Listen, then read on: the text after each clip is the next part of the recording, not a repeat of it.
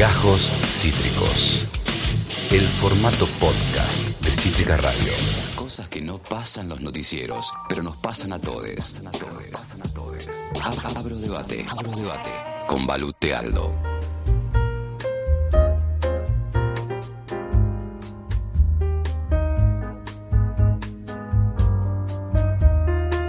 That's right. Estamos en Abro Debate con Balute Aldo. Eso que pasa, eh, nos pasa a nosotros, pero no pasa en las noticias. Y repito lo mismo que dijo el separador de manera innecesaria, porque estoy entusiasmado, porque estoy contento, porque estoy completamente feliz de contar con nuestra estudiante antropóloga favorita, predilecta, que todos aquí en Cítrica aman con devoción. Balute Aldo, bienvenida. ¿Cómo te va? Hola chiques, ¿cómo están? Bien, súper bien. Estoy vale. teniendo problemas de wifi igual que la vez pasada, pero mm, esperemos que el wifi esté de mi lado hoy. Va a estar de tu lado. El, el internet hace por lo menos dos semanas que está en una. Está en una, bien, estamos de acuerdo. Sí. Listo, genial. Yo, yo no soy solo yo.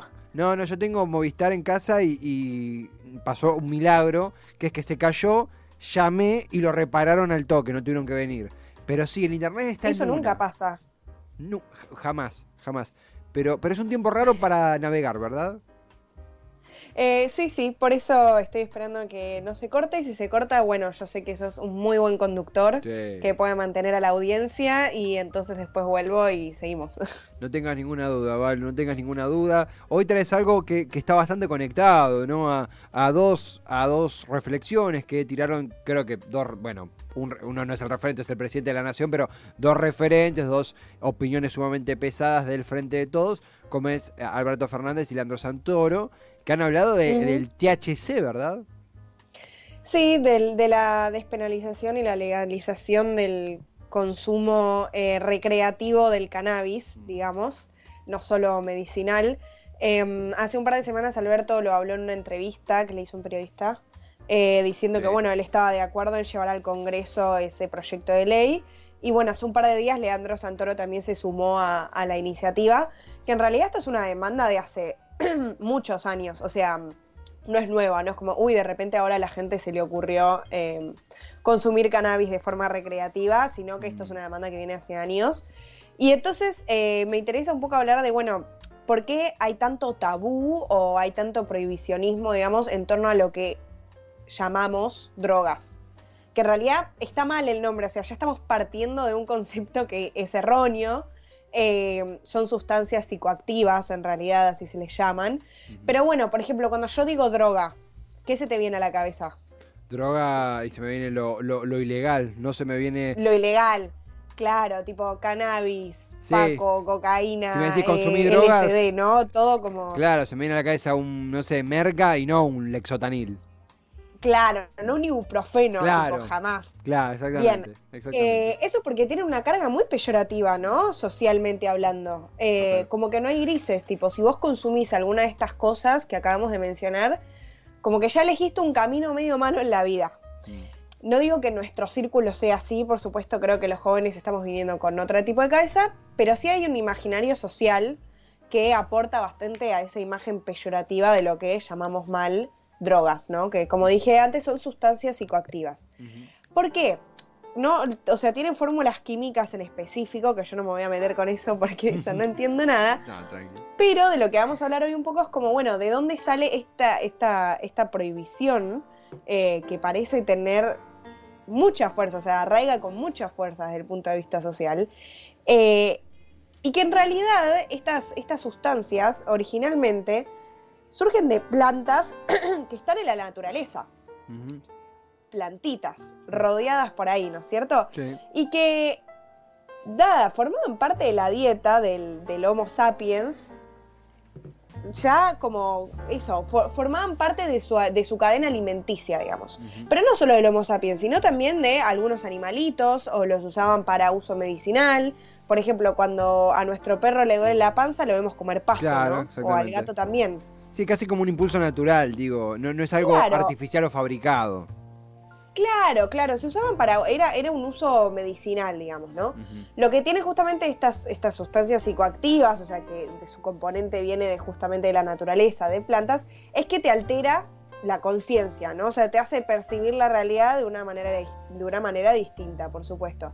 Eh, lo que pasa es que la característica de estas plantas era, tiene que ver con, un, con, con el camino evolutivo que tomó la naturaleza, cómo las usaban para defenderse, ¿no? O sea, por ejemplo, si un león se quiere comer un hongo, se lo come y se muere envenenado, ¿no? Porque el hongo tenía veneno para poder protegerse justamente de los depredadores. Ahora, no todas las, plantas, ¿no? Em, que tienen estas características son venenosas y prácticamente te morís cuando las consumís. Totalmente. Por supuesto, hay distintos tipos. Entonces, como venía diciendo antes, algunas de estas eran utilizadas por el ser humano como uso medicinal o también como parte de la cadena alimenticia. Cuando el ser humano comenzó a formar ya un pensamiento simbólico, a, formular símbolos y junto con eso a formar eh, religiones, por así decirlo, ¿no? O ya como algo que va mucho más allá de tan solo lo material. Sí. lo, trascendental se le dice, ¿no? Eh, claro, la aparición de religiones, digo, todo lo que eh, Marx llama el falso Dios, llamaría, ¿no? Después. Tal cual, tal cual. Eh, sí, lo que no, lo que como, lo que decimos con los comienzos de eso, el pensamiento más simbólico o de empezar a preguntarse, bueno, qué era lo que provocaba, eh, digo, por qué era el mundo así, ¿no? O sea, en, la naturaleza.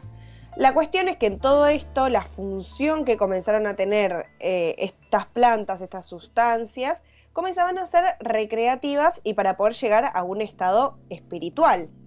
O sea, muchas veces estas plantas terminaban siendo sagradas porque permitían conectarse justamente con el Dios o con lo que imperaba más allá del mundo real o de lo que nuestros sentidos podían percibir en la cotidianidad. Claro, lo extrasensorial se le dice también. Esta alteración. Se, le dice, se, le dice, también lo, extrasensorial. Exacto, sí, sí, sí, tal cual. Lo, que te permitía ir más allá de la cotidianidad, ¿no es cierto? Exactamente. Y está comprobado, digo, arqueólogos han encontrado, etnobiólogos también, está digo, tenemos fuentes seguras, está comprobado que la mayor parte de las poblaciones cazadoras recolectoras y precoloniales, o sea, las poblaciones antiguas, consumían este tipo de sustancias, ¿no? Que venían en, las plantas. Digo, no era algo muy particular de, no sé, la población em, azteca. Mm. No, no, no, era, era como utilizado a lo largo y ancho del mundo en los distintos tipos justamente de sociedades, cazadores recolectores y eh, precoloniales. Es interesantísimo Ahora, eso. ¿eh? Eso es eh, como, como un porro antropológico de, exquisito lo que acabas de escribir, porque es el, pero acá es el antecedente antropológico histórico de, más que del porro de, la, de las sustancias psicoactivas. Es interesantísimo. Yo lo desconocía ese dato totalmente. No, es que además, digo, hay, por supuesto, insisto, tienen que ver con fórmulas químicas, ¿no? Que no nos vamos a meter en ese mambo. Pero sí había, por ejemplo, em, en cierta población de África consumían la nicotina. O sea, consumían un alimento que tenía nicotina y que los ayudaba a calmar ciertos dolores. Y ahora la nicotina está súper asociada al cigarrillo, ¿no? Que también, digo, es legal, pero termina siendo una especie de droga en la que mucha gente tiene adicción y cuesta mucho salir de ese círculo vicioso. Totalmente. Eh, entonces, como estas tenemos un montón. Bueno, de hecho, las hojas de coca, no sé si alguien fue al norte, acá de, Argentina, que cuando llegas te venden ¿no? hojas de coca que las tenés que masticar para no apunarte. Totalmente. Estás en la altura y te mareas. Y se utiliza justamente para poder aliviar esos síntomas ¿no? de náuseas y de mareo. Absolutamente. La hoja de coca tiene el componente que lleva la cocaína, que es la droga, ¿no? Eh, que, tan mal vista está en nuestra sociedad. Incluso en Bolivia. Estos componentes los usamos y los conocemos todo el tiempo. Eh, eh, en Bolivia, incluso tuve la, fortuna de ir de, siendo más chiquito y la hoja de coca está naturalizada a casi que. Uno entra, yo era muy chico, cuando me dijeron hoja de coca, dije, ¿cómo hoja de coca? Y después, para no ponerte, te la pueden dar en un té, te la pueden dar para mascar. me, claro. me acuerdo cuando nos fuimos con mi vieja, nos daba miedo pasarla por el aeropuerto y se la regalamos a, a un amigo que teníamos ahí. Eh, como un kilo de hoja de coca, pero quiero decir lo que vos decías, ¿no? También hay muchas cosas naturalizadas que a nuestro ojo, ya en plano geopolítico, que, va por otro lado, lo vemos extraño, pero, pero y parte de un antecedente histórico y, de siglos y siglos como la hoja de coca, hay un montón de casos más. Es que en la, en la mayor parte de la historia de nuestra humanidad, el ser humano consumió este tipo de sustancias psicoactivas em, de manera controlada no eh, siempre, el, siempre el consumo, ¿no? En, en estas sociedades eh, de cazadores recolectores y, y precoloniales, eran, era con la, con la medida justa y necesaria. En ningún momento había un exceso, ¿no? Porque venía regulado, justamente tenía que ver con lo ritual o con la tradición o con la religión. En ningún momento había una adicción como la podemos pensar ahora. Entonces, ¿cómo pasamos de ese tipo de consumo, ¿no? A un prohibicionismo casi total en la mayor parte del mundo. O a, a esta, a esta mirada tan eh, prejuiciosa eh, y básicamente ilegal, ¿no? Que tenemos. Em, y tiene mucho que ver con el avance del cristianismo como religión monoteísta por sobre la faz de la tierra. Cuando, eh, cuando el cristianismo como religión se empezó a expandir, todo lo que no tenía que ver con sus costumbres o con justamente el monoteísmo, empezaba a ser justamente prohibido o cancelado eh, y no se podía practicar. En el ejemplo de acá, en nuestro continente, en el continente americano, cuando es la llegada ¿no? de Colón y tenemos una cantidad extensa ¿no? de, de pueblos, eh, básicamente pre-Colón, que Claro. ya existían acá, sus religiones eran politeístas y como dije antes, ellos tenían justamente un consumo eh, de este tipo de sustancias. Cuando llega el colonialismo y empiezan eh, todas las misiones de, de justamente cristianización de la población, empiezan a suspender todas estas prácticas que no tenían que ver con el cristianismo y con las costumbres que ellos eh, los, los actos religiosos eran mucho más seguidos que los que tenían las distintos tipos de eh, religiones que habitaban en América y no incluían justamente este tipo de sustancias. Solo lo que se puede observar como símbolo más fuerte en el cristianismo es el vino, ¿no? que lo tenemos en la Biblia, el de convirtió. O sea, es el, la sangre de Cristo, si no me equivoco, corríjanme. Sí, sí, sí, sí, efectivamente. Eh, sí, sí. entonces, Esa, esa es la única sustancia que tenemos que hoy en día lo podemos asimilar, sí, con también un consumo problemático, que es el alcohol. Pero después todo el resto no se encontraba en, en- en la base común de- del cristianismo, sino que tenía más que ver con un comportamiento moral y con eh, una promesa de poder ir al cielo, de poder confesarse, de no, este, como es, cometer pecados Claro. y etcétera. Entonces, todo lo que no tenía que ver con eso era prohibido, era básicamente dejado de lado y castigado, por supuesto. O sea, ya sabemos que hubo una masacre tremenda. Entonces, lamentablemente, hasta hoy en día, sigue estando en nuestro imaginario colectivo toda esta carga con la que vino el cristianismo, ¿no? A imponerse como una sola posibilidad. Em, ahora, claramente en la actualidad las situaciones cambiaron. Obviamente vivimos en, nada, en una realidad en la que la tecnología también eh, se, se metió en la producción y en la disponibilidad de estas sustancias y lamentablemente ha metido muchas, muchos químicos y, o sea, las ha transformado, ¿no? De manera que lógicamente generan un daño muchísimo mayor Total. al que eh, causarían si estuvieran en una situación simplemente natural, ¿no? y- y, Balu, una, una En- conecto acá porque, porque esto es interesantísimo lo que mencionaste de el- el- la situación eh, poli... Ah, se me escapa la palabra, precolombina, eh, el término de varios dioses, se me está escapando. Politeísta. Politeísta. Eh, el concepto politeísta, el concepto, la, la- la corriente politeísta, la, eh, la concepción politeísta que predominaba precolón eh, y que es completamente arrasada, bueno, después con la instalación del cristianismo el prote- el- el- el- y sus diferentes ramas en el continente, tiene que ver con varias vías. Tiene que ver con un montón de cosas, pero llevándolo para, para lo que vos decías, no, varias vías de conexión con lo trascendental, con el otro mundo, con la, inmortalidad, digo, el- ponga el título que usted quiera según donde se pare, eh, y en cambio el cristianismo dice, no, hay solamente una vía de, trascen- de, de trascender, de, de- de- Sí. de ser un alma inmortal en paz, que es el camino de Dios, con todas las ramas que hay. Digo, es interesantísimo porque viste cómo uno conecta con, la tra- con lo trascendente eh, y cómo cercena cualquier camino alternativo el cristianismo. No, y que es muy interesante, totalmente de acuerdo, pero es muy interesante también, digo, em, qué loco que hayan impuesto, ¿no? Que justamente, eh, que, que hoy en día la- las instituciones religiosas sean una de las primeras opositoras justamente a eh, la despenalización y legalización del, del cannabis o del consumo de estas sustancias, cuando muchas veces lo religioso está asociado a lo espiritual o a una conexión con el más allá, em, o lo que va justamente eh, más allá de la vida cotidiana y lo que podemos percibir con nuestros cinco sentidos, ¿no? Y qué loco también a la vez que hayan impuesto una sola manera de conectarse con ese más allá. Como si no pudieran existir múltiples, si es que queremos creer en ello.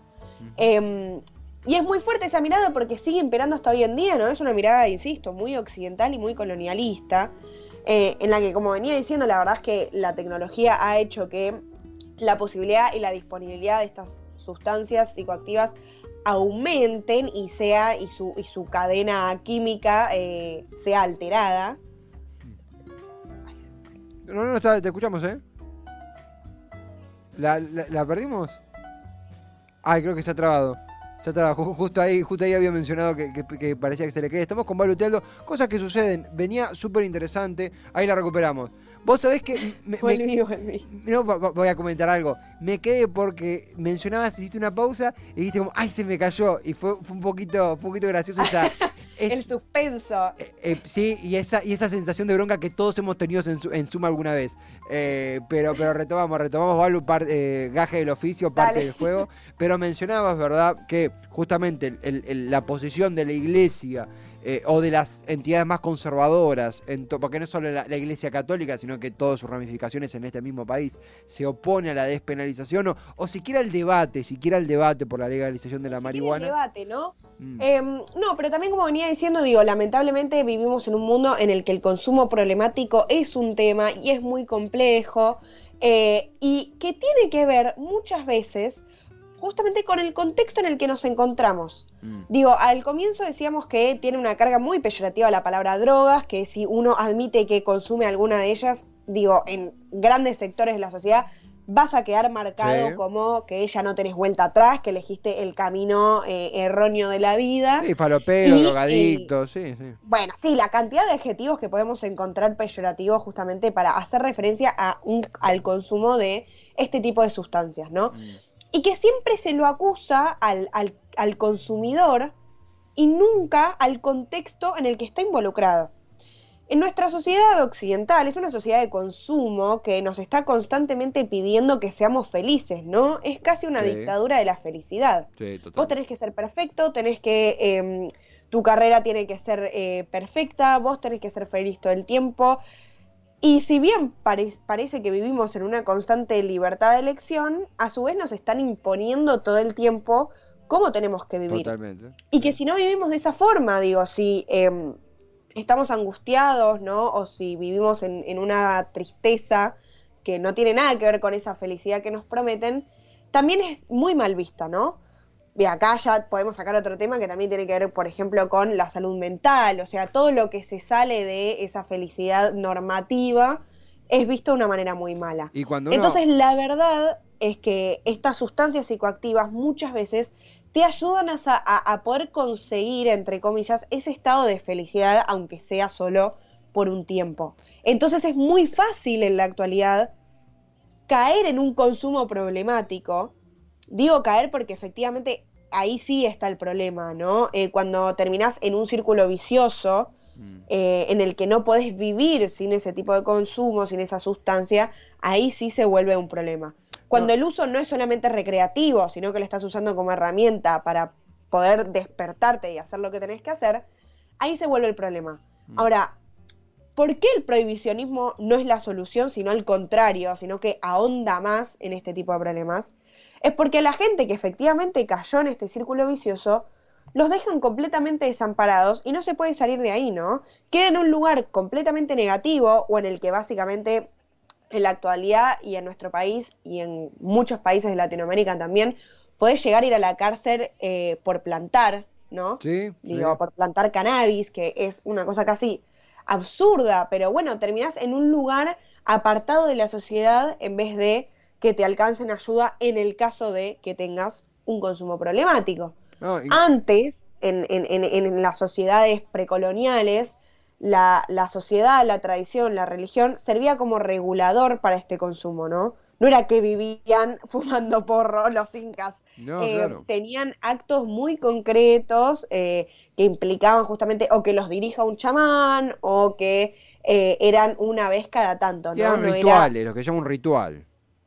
Claro, un ritual, no era constante. Ahora, hoy en día no tenemos ese tipo de regulación, ¿no? Está o el prohibicionismo, el no puedes consumir bajo ningún término, o eh, lamentablemente eh, terminar cayendo a veces en este tipo de consumo problemático, ¿no? Sí, sí, incluso Valu, A mí lo que... a- algo que, que también, como sum- sumado a esto que vos mencionabas, porque hay un caso que aquí tuvimos de, de, de la criminalización, que es la, la peor cara del prohibicionismo, que es la crimi- criminalización del consumidor. Acá hemos entrevistado a el caso Puan, eh, se me está escapando justo el, el- el apellido del muchacho, pero ya, ya lo recuperaremos. Hemos tenido a la madre de un muchacho en Puan que había estado en Cana por eh, el gobierno de la provincia, era un gobierno que, a ver, a mí, eh, yo voté a, a, a Kicillof y, y- y- y- y lo volvería a votar, y el, y el ministro de Seguridad de la provincia es un tipo que mete en Cana un, un pibe que plantea un cannabis Bueno, sí. medicinal a- habilitado.